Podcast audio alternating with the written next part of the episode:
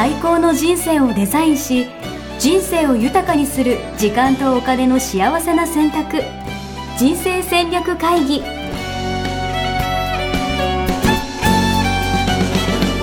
の番組は将来の仕事やお金人生にもやもやと不安を抱えている皆さんに元資産運用のプロキャリアとお金の戦略を同時に考える人生デザインコンサルタントの高頃もさあやが過去5年間延べ1700人の人生を望む形で豊かにしてきたメソッドを時間とお金の選択という切り口からお伝えしてまいります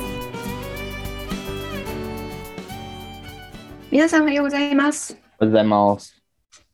ミッションミキテ人生デザイン研究所の高頃もさやです。79キロ応援よしです。変わりませんね、この間と。はい。あ、でもね、ちょっと、なんか、いろいろありまして、うん。あの、ちょっとラーメン最近、ちょっと2日連続食べちゃって、うーん。こっからが正念場だなと思いましたね。このまま下いけるのか、ちょっと調子こいて戻るのかみたいな、今、うんうん。心が緩んでます。なるほど。ちょっと油断しちゃったのね。油断して、今完全に油断してる時ですね。ああ、なるほど。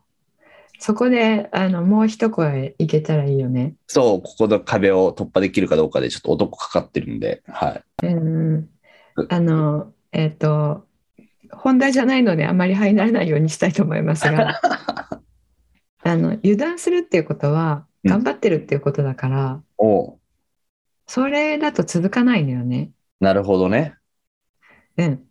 頑張らないで、あの、痩せる食生活がノーマルにうん。なれば、うん。うん。うん。うん。うん。あの、ストレスがない状態で、そうするにはどうしたらいいかを考えて、うん。そこに近づけていくと、うん。うん、無理無理なくあの頑張らないで続けられるので、確かに。うん、減っていくよね。確かに。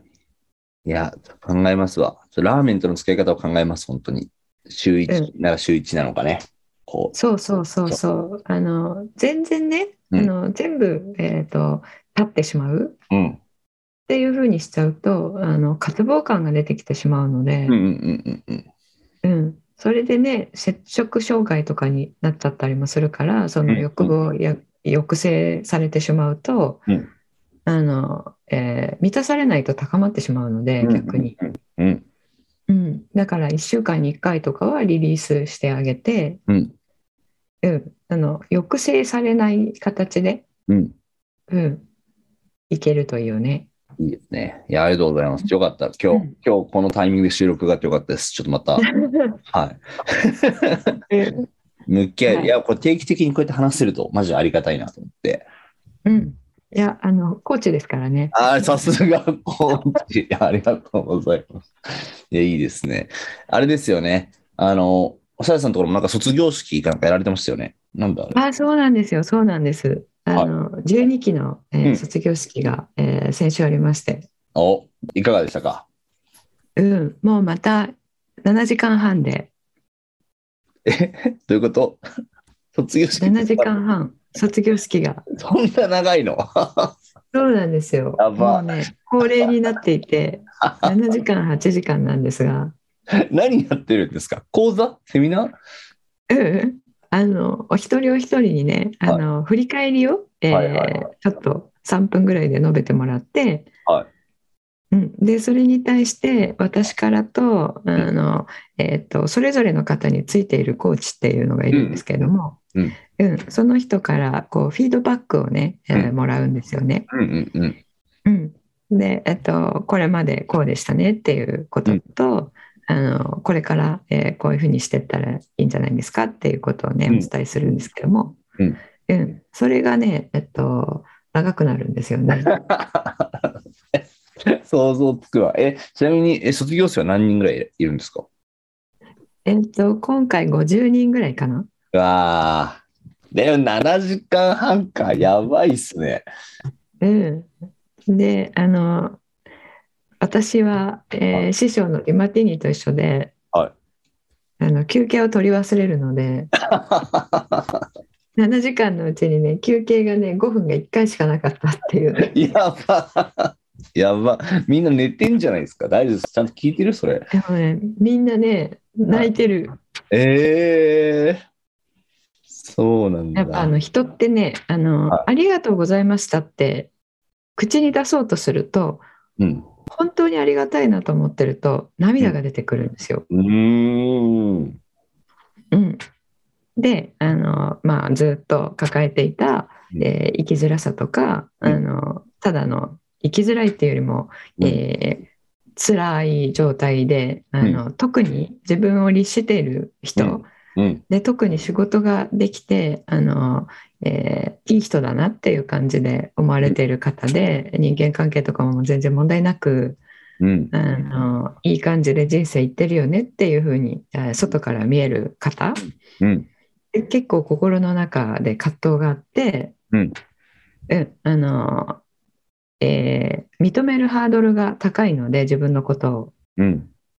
自分のことをなかなかこう認められなくてうん。うん、あのえーそうすると人のこともあの批判の種が結構見えたりして、ああ。うん、っていうようなことに、えー課題がある方とかあのそれぞれの生きづらさの課題ってあるんですよね。はいはい。それが精神性のステージになるんですけども、うん、そこをあの、えーそこにこう向き合ってきた7ヶ月なので、うんうんうん。うん、それが今こうあのなんで自分がそうなってたかっていうのとそこから解放されたので、うんまあ、皆さんあのありがたいことに本当にありがとうございましたって言っていただくときにうん。あの込み上げてくるんですよね。ええすごい。うん、で泣くつもりなんてなかったんですけどって言いながらですね、うん。う。うんんで涙あり笑いありで、うん。うん、なるほどね。ちょっとなんか、じ時間巻いていきましょうよとか言う人いないんですか？いない。いないです。このまま行ったら終わるんですかっていうあの疑問は1チーム目が終わった時に皆さん持ってると思うんですけど、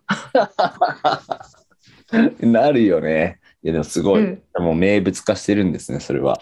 すごいな。そうですね。はいうんうんじゃあいい話。はい、ということで12期も卒業、えーしていただきましたので、はい。えーまあ、これから、えー自分のその内面を整えて本来の自分をガンガン発揮できる状態にうん。えーなって卒業していただくんですけれども、うんで技術的にはスキル的にはあの、えーキャリアを価値観に合ったもので、えーキャリア形成していく資産形成していくっていうのもお伝えしたので、うん。えーこの、えーと自分をさらけ出してオープンにして実力をどんどん発揮していく状態になってのそのスキルをこれからやっていただくっていううん。えー局面なんですけども、うん。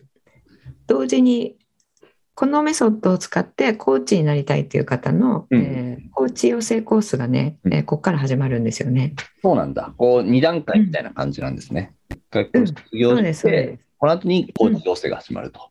うん、そうそうそう。はいは自分の中にねその葛藤とか、えーと隠れた恐れとかがあると、うんえー人のことコーチングしててもねあの、えー結果がたかが知れてるんですよね。い。うんうんうんうん。うん、自分のあの水準までしかあの、えー他人には提供できないので、うんうんうん。うん、であの、えーこの間、えー人生デザインコーチの話させていただいたんですけど、はいはいはい。えーそれに、うん、なっていただくコースがこれから始まるっていう、えまあ、そういうタイミングですね。なるほどですね。あれですよね。今また次13期が募集しているんですか？うん、そうです、そうです。えっと、プレイ募集がこの間終わって、うんえー6月からあの本格的な募集に入りますので、はいあ、そうそう、ありがとうございます。なので、えっと、それに先駆けて、えっと、3本の動画ね、えっと、今回収録し直して、えっと、人生デザインコーチ養成コースの無料オンラインプログラム、えーでの6月1日からリリースしましたので、ぜひね、それも見ていただければと思います。概要にね、貼っておきますので。ありがとうございます。え、なんかちょっと今日別のテーマ話そうとしてたんですけど、ちょっともうちょい深掘りしていいですか、これ？あ、はい、どうぞ。卒業式の話なんですけど、うんうん。なんか、今回印象に残った人とかいるんですか？こう。あ、印象に残った人ね、うん、うん、たくさんいるんですけれども、はいまあ、一つ、一つというか、お一人の方の、えー事例を出させていただくと、うん。えー仕事は自分であのビジネスをしてらして、うんえーかなりいい感じで行っているあのん女性のね、えー起業家の方がいらっしゃったんですけれども、まあ、お子さんのことをね、えーオープンにできないっていうね、えーことを抱えてらしたんですよね。うん、うん、うん。うん、であとご自身ではあのすごく、えースケジュールを、えーこう詰め込んでしまうと。うん、うん。うんでえー、とかなりこうキツキツの精神的に、えーキツキツの状態で、うんえーまあ、エッジの上に立ってる崖っぷちに立ってる感じで、うんあのこうずっと、えー仕事を進められてきた。えー、毎日がこう、やることたくさんみたいな。そうですね。や、らなきゃ、これやらなきゃみたいな、そんな状況ってうんうん、追われているような感じ。うんうん、であの SNS とかもね使って、えーいらっしゃるので、うん。あの SNS も活用していきたいんだけれども、うん、その、えー内容に、まあ、プライベートなこともね、えー入れたり、えーするじゃないですか。うん、うん、うん。仕事のことだけではなくてね。でその時にあの、えーご自身のお子さんのこととかも含めて、まあ、自分のことはあんまり開示できないっていうね、うん、うん、うん、あの課題を持ってたんですよね。うん、うん、うん。うん、でそれ根源的には同じで課題というのは。はいうん、でそれがあの自分が、えーオープンにできないので、えーまああのえー息子がこうでとか旦那がこうでっていうのをね、うん。えっとさらけ出して、えっとこう投稿している同僚同僚っていうんですか、うん、あの起業家仲間、うん、うん。の姿とかを見ると、まあ、それ自分ができないので、えーこう熟じたる思いになっているうん。とか、うん、うん、その人たちを羨ましいなと思ったりとか、うん、うん。あのまあ、平和じゃない状態ですよね心の中が。うん、えーな状態だったんですけども、まあ、結論的に言うと、えーそれが全部できるようになって、うん。えー自分の、えースケジュールの立て方もパツパツではなくて余裕を持って入れられるようになったということなんですが、うん、うん。あのーその方がね、えっと一番泣いてらっしゃいましたね。えー、何が変わったらそうなるんですか？その、うん、そうですよね。はうん、あの一番は、えー心理的安全性っていうことなんですけど、心理的安全性。はい。うん、あの自分のことを、えーさらけ出しても、えー安全ですよっていう意味なんですよね、心理的安全性って。うん。うん。で今組織の中で、えー、と会社に、えー所属している方は特にこれ全然持ってない、えーと思うんですけれども、会社の顔と、えープライベートの顔と結構、えー健在意識的に分けてる方も多いと思うんですよね。うん、確かに。確かに。うんまあ、やすしさんもそうだったんじゃないですかね。いや、もう、会社の顔はもう本当にビシッとしてましたね。ちょっと本当かどうかわかんない。そうですよね。う んビシッとしきれてなかった気もしますけど、はうんまあどっかにどっかには出てたかもしれないですけど、うん、私もそうでしたしうんそれがあの実力を出せない原因になってるんですよ。い。うーん、なるほどね。砂自分でいられないみたいな、そういう話なんですか？そうそうそうそう、はい、はい、はい。あの自分の半分しか出してないわけなのでうん、うん、うん。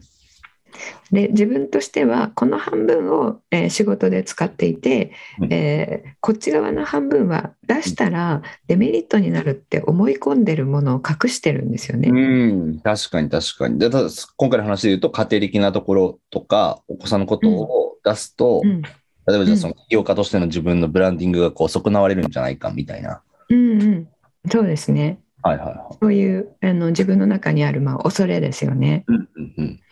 うん、あの私の場合だと、えっと、論理的にいろいろものを考えることに長けているっていう、えーのは自分で分かっていたので、えーそちらはどんどん出していこうと思っていたんですが、うんあのまあ、抜けているんですよね。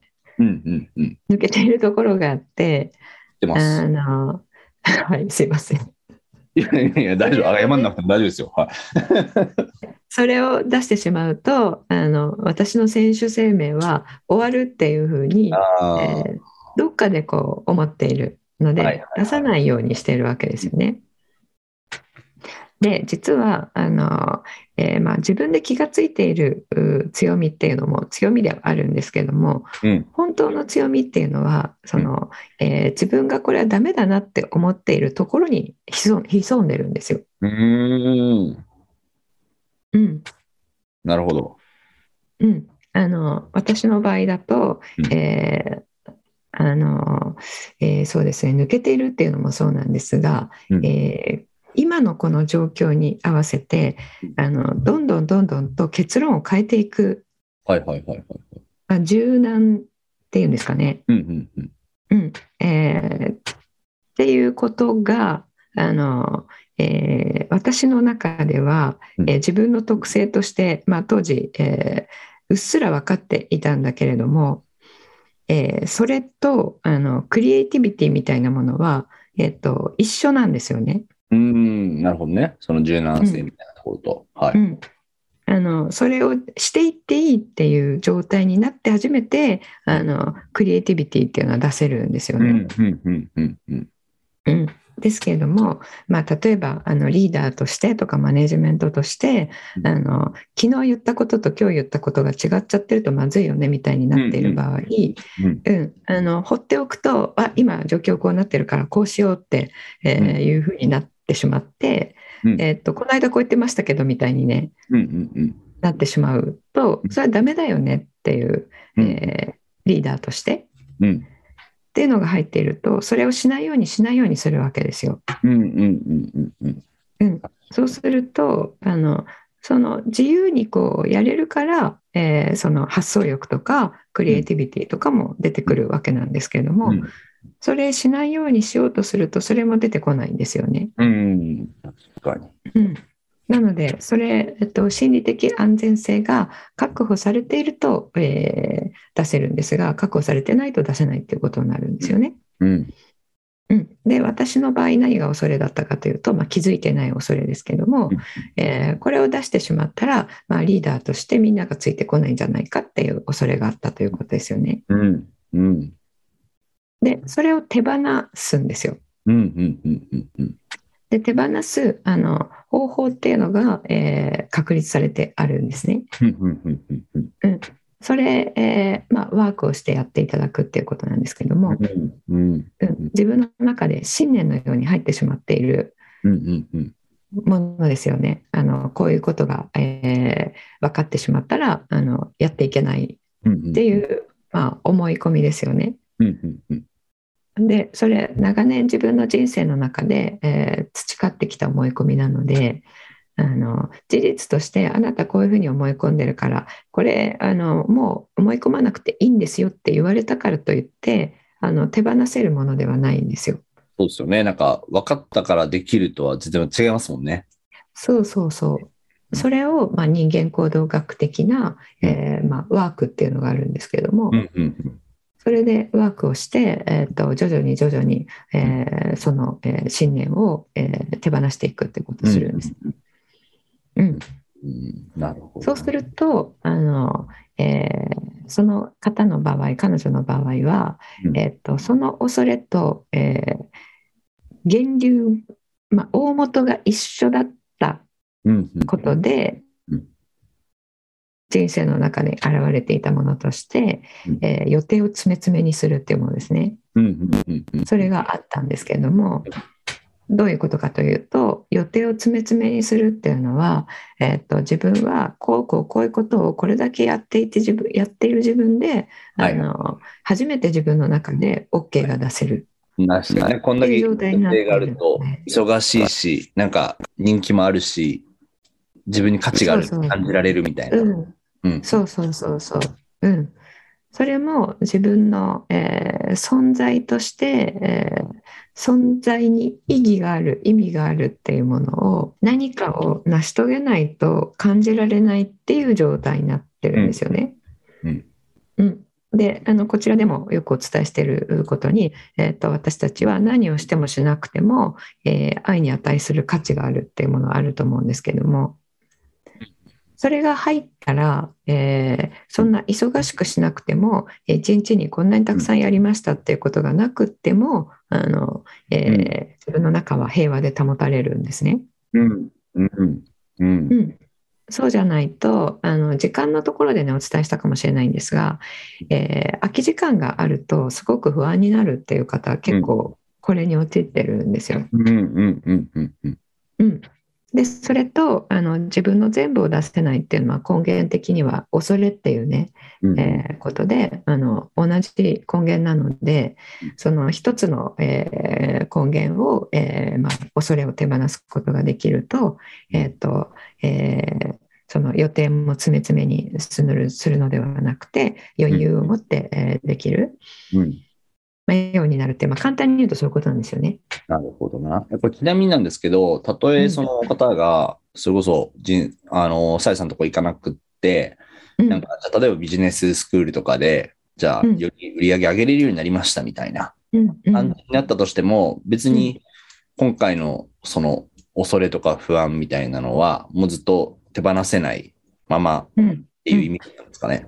うん、そうですね。これ、あの、えーそこにドンピシャでアプローチしないと、自然には手放せないんですよ。えー、なるほどね。子供が大きくなったら解決するとかそういうわけでもなくてっていうことですもんね。あ、そういうわけではないですね。なるほど。うん。で、そのお子さんの、あの、いる様子が自分としては、あの、完璧ではないっていうう、んうんうんあの、彼女にとって、うん。だから誰とかさんのお家の子よりうちの子の方が、えー劣ってるみたいなそういうことを思っていると出せないっていう感じになるのでそれは、えっと、他者比較に陥ってるっていうことでもありますし、うんうんうんうん。逆に言うと、うん。今回そのことと向き合ったことによって、うん、それがなんかビジネスとかにもいい影響を逆に与えたりとかっていうのもあったりとかするんですか？ありますありますあの、えー根底にそういった恐れがある方というのは、えービジネスも恐れからやってるんですよね。はいはいはいはい。うん、なので、えっとえーまあ負のエネルギーでやってるってことになるんですよ。うんうんうんうん。うん、でそれはあの負のエネルギーってすごく強いので、なんとかしなーがあるのでみたいな感じの。うん、あの実行力とかに、えー、と現れるうですけれどもうんうんうん。それこそたくさんのことを詰め詰めで、えー普通の人だったらいやこんなにできないよっていうことをどんどんやれるっていうねパワーがあるんですけども、うん。それあの短距離走みたいなもんなんですよね。うん。うんうんうんうんうん、でずっとその速さであの、えー、42.195キロ走れるかって言ったら100メートルはそれでいけるけどうん42キロは走れない速さで走ってるんですよね。うんうんうん。うん、なのでどこかであの切れるんですよ糸が。うんうんうんうんうん。で頑張れる時と頑張れない時があるっていう自分の中ですごくこう葛藤を持っていて、うんで頑張れてる時はいいんだけども頑張れてない時はあのそういう自分を認めることができない。うんなるほど。うんうん、なので非常にこうそういう方っていうのは、えー、と外に見えないところですごく落ち込んだりするんですよね。でもそういう人めっちゃ多そうなイメージがあります、それ。うんうん、そうなんですよ。有名な方とかでもあのお話をするといや実はあの3日ぐらい実は落ち込むんですみたいな、うんうんうん、イケイケガンガン的なあ感じで有名な方とかもですね。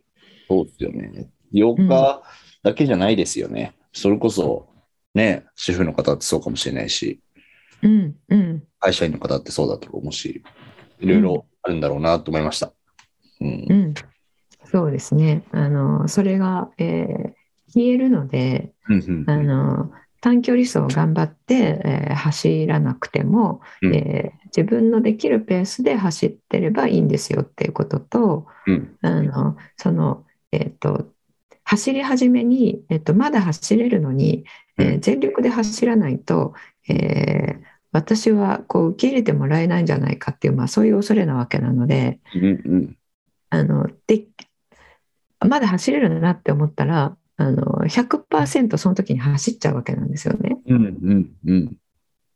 うん、であのそれで息切れして止まって、えーあの自分を許せないみたいな感じになるっていうのをさっきお話しした通りなんですけれどもそれと、えー恐れからビジネスをしているっていうのとくっついているのでうんうんうんそれ愛からしていないですから、うん。うん、例えばあの、えー目的ですよね。やっている目的が、えー私はこういう人をこういうふうに、えーこういう人がこういうふうになるのをサポートしたいとかあのこういう価値を提供したいとかそれでビジネスを始めたはずなのにうん。そこではなくて、えー恐れが最初に出てくる状態なわけなので、えー来月の売り上げ立たなかったらどうしようとか、うんえーこの人たちに、えっと、認められなかったらどうしようとかうんそういった、まあ、自己保身だったりとか、うんまあ結局恐れっていうのは自分があの存在が否定されるっていう恐れに基づいているので自分を守るための行動に知らない間になっていくんですよね。無意識的にってことですもんね。なるほそうそう。それと無意識的にあの、えー与える方の自分の中にある愛を与える方の行動になるのとっていうのは真逆じゃないですか。ど。確かに、確かに。え、ちなみになんですけど、その人はうん、なんで入ったんですか？そもそも。それを、そういうことを解決したくてっていう目的意識はもうあったんですか？問題意識というか。あ何が課題かは分かってらっしゃらなかったですね。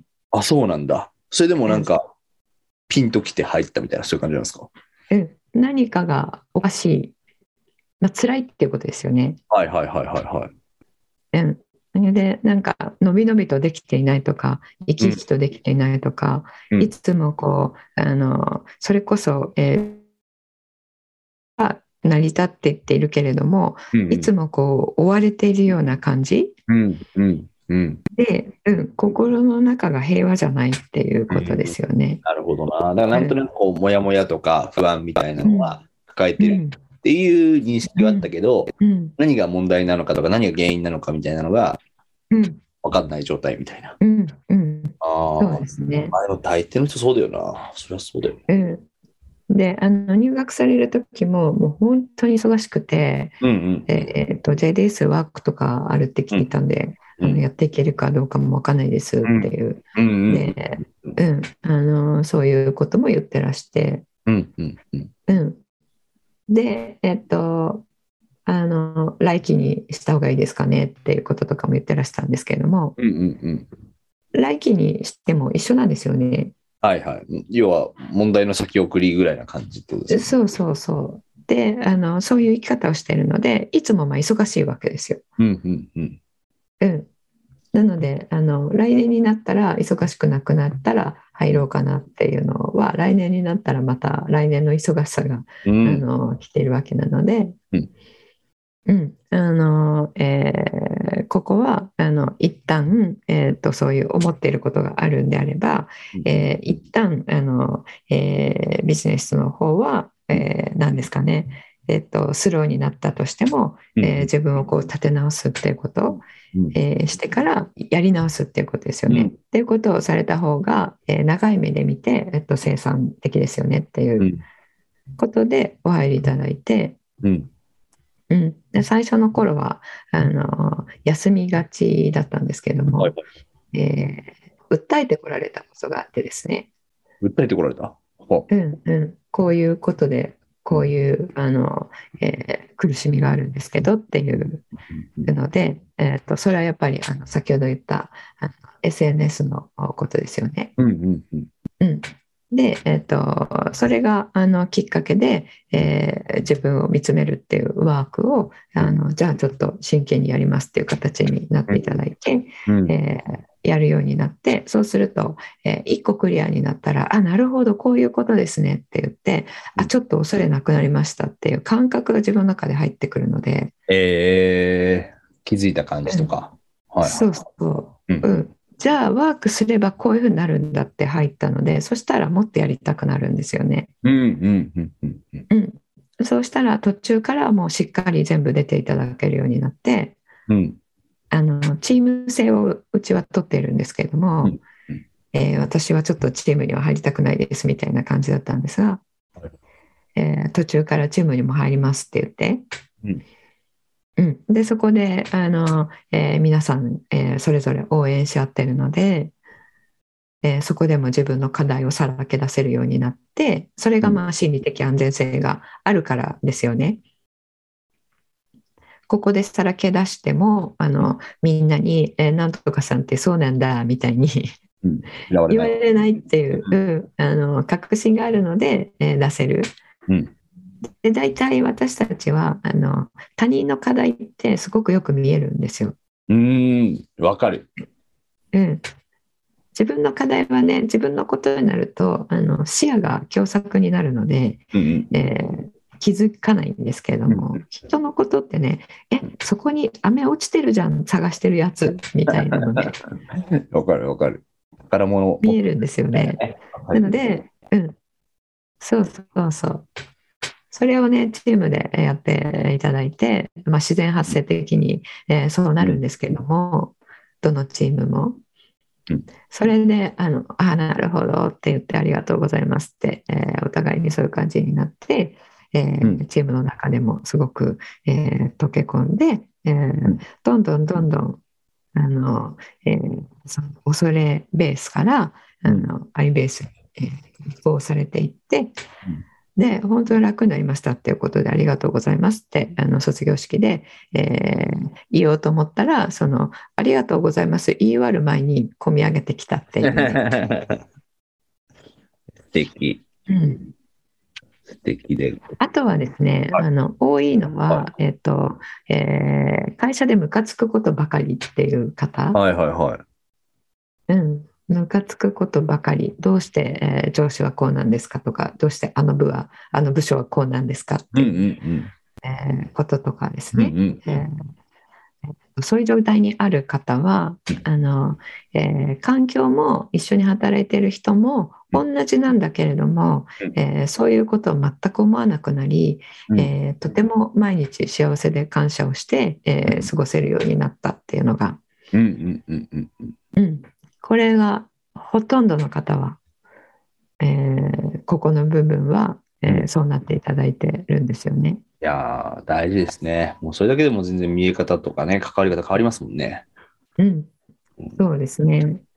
それはあの環境がそうだからではなくてうん。課題はね自分の中にあるんですよ。うんうんうんうんうん。うん、なので自分の中を、えーまあ、そのワークをしていただいて、えーまあ、認知を、えー変えるっていうことをしていただくんですけれどもそれは中庸思考というものなんですが認知の部分を変えていただくと見える世界が変わってくるので、まあ、認知する部分が変わっていくので幸せを日々感じて生きてい、えーいっていただけるっていうことですね。いやー、いいですね。いや、なんか、いいですね。あの、ちょっと卒業生もちょっと出てくれないかな、ポッドキャスト。あ、出てもらえると思いますよ。本当ですか？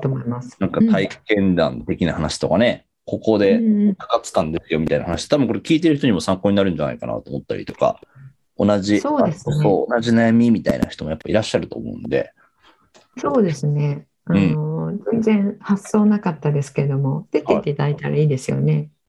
呼びましょう。うん、うん、うん。ありがとうございます。あでの今ね、お話を聞いていただいて、あ自分ってそうだなって思った方、うんうんうん、あの、えーっと、こう、毎日ね、あの、自分の中に、こう、えー人に対する批判だったりとか、うん。うんあの、なんでこうなのかしらっていう、うんなんでこういう目に遭わないといけないんだみたいな、うんうんうんえーことがあの日常的にある方は、えーそれ全くなくなるのでね、うん。うん、いいですね。ぜひ。参考になるかもしれないですね。で、今回50人ぐらいその卒業されて、で、コーチコースはその中の何人かが行くみたいな、そういう感じなんですか、仕組みとしては。そうですね、コーチコース、えー、20半分ぐらいですね。半分ぐらいの方が、じゃあこれから進まれるということで、はい。皆さん、今せっかくね、今、本募集が始まったということなので、えっと、はい。どうすればいいんでしたっけ？ホームページ？えっと、ホームページにもありますし、えー概要欄にね、あの、リンクを貼っておきますので、うん。はい。あの、ぜひ最初にその3本の動画ですね、うん。えーオンライン講座というもので、えーまあ、今、あの、中で何をするとこうなるかっていうのをお話ししていないので、うんえーそれをね、詳しくお伝えしている動画がありますから、うん。えーそれオンライン講座ということで、えーえっと、今月ですね、6月いっぱいですけれども、公開していますので、えーそれ登録いただいて、えーで、あの、詳しいことをお聞きになりたい方は、えっと、えー本募集としての入門講座ですね、えーそれを開催しますので、えーそちらに来ていただくっていう流れになります。まずはオンライン講座を見ていただくところからですね。はい。そうですね。はい。していただければと思います。じゃあ、全然、あの、本テーマ入れなかったんですけど、じゃあまた次回ということで。そうですね。はい。じゃあ今日は、あの、えーそうですね。恐れと不安から、うんえー愛と感謝の状態で、えーうん。こう満ち足りた状態で仕事をしていくっていうことですかね。うん。人生を、えーうん、生きていく。あの、あこれ最後にお伝えしたいことあるんですけれども、はい、もちろん。あの私たちは、えー満ち足りた心の状態幸せな状態っていうのはあの外側でこれがこうなったら満ち足りるこれがこうなったら幸せを感じるって思ってると思うんですけどもうん。それ逆なんですよね。うん。うん。うん。満ち足りた状態を今この状態でこの外側の状態で自分の内側を満ち足りた状態にすることができるんですよ。うん。うん。うん。でそれができたら外側は私たちの内側の投影されたものなのでうん。中が満ち足りると外側で、えーもっと満ち足りるような、えー出来事とかあの展開が起こるんですよね。うん。うん。うん、これはですね、あの、ここを、えーまず理解いただいてうん、あの、そっちの方に舵を切るっていうことをしていただくと、うん。えー先ほどお伝えした、あの、皆さん根本的に誰でも持っている、えーまあ、恐れですよね。あの拒否されるんじゃないかっていう恐れを、えー手放すことができて、えーまずあの自分のことをすごくオープンに、えー自分の全部を出していくっていうことができるようになって、えーそうするとより満ち足りた状態が作れるのでその状態であの、えーいろいろ自分の、えー価値を感じるものですね、えー価値観出して価値を感じるものをしていっていただくとこれですねあの本当に自分の人生こういう展開になるんですねっていう、えーもう本当にこれこう今こういう状態で、えー幸せですありがとうございますっていう人生に自分ですることができるのでぜひあの内側の、えー満ち足りた状態を先に作るっていうところにねあの意識をしてみていただいたら今日これ聞いていただくだけでもちょっと意識の、えー持っていきどころを変えるだけでもあの違う、えー違いを感じていただける方いらっしゃると思うのでぜひそれをねやっていただければと思います。ありがとうございます。まずは、内側からというそうですね。大事ですよね。はい。ということで、じゃあ本日はこんな感じですが、あの、じゃあ12期の皆さん、ご卒業おめでとうございました。ぜひ、あの、ポッドキャストの出演お待ちしてますんで、いろいろお話聞かせてください。ありはい、ありがとうございます。がとうございます。はい、じゃあ今日はあのこの辺でね終わりにしたいと思います。はい、はい、ありがとうございます。ありがとうございます。